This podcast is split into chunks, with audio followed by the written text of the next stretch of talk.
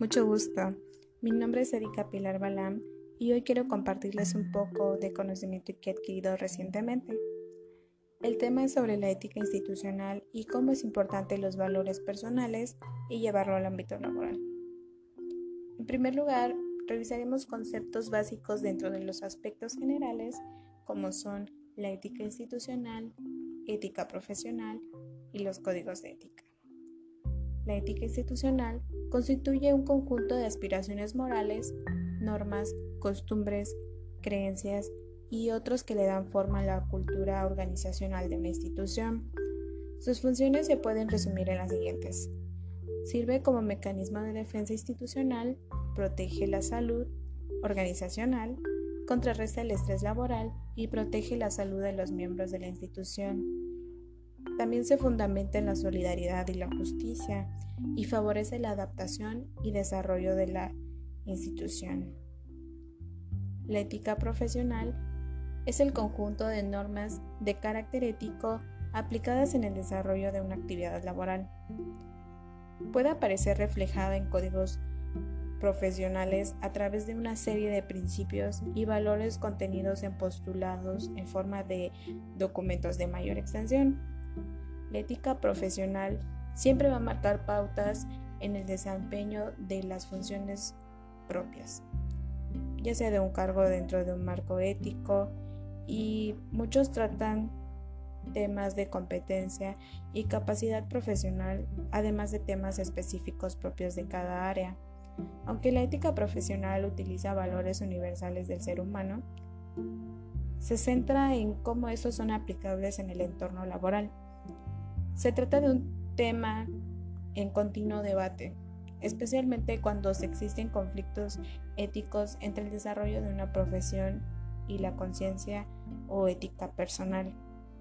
En determinadas situaciones se puede optar por la objeción de conciencia cuando una persona no piensa que está actuando de forma correcta. Por otro lado, vemos el código de ética. Y el código de ética por lo tanto, fija normas que regulan los comportamientos de las personas dentro de una empresa u organización. Aunque la ética no es coactiva, eso quiere decir que no impone castigos legales. El código de ética supone una normativa interna de cumplimiento obligatorio. Por ejemplo, el divulgar información confidencial, no discriminar a los clientes o compañeros de trabajo por motivos de raza, nacionalidad, o religión y no aceptar sobornos. Las normas mencionadas en los códigos de ética pueden estar vinculadas con las normas legales. Por ejemplo, discriminar es un delito penado por la ley.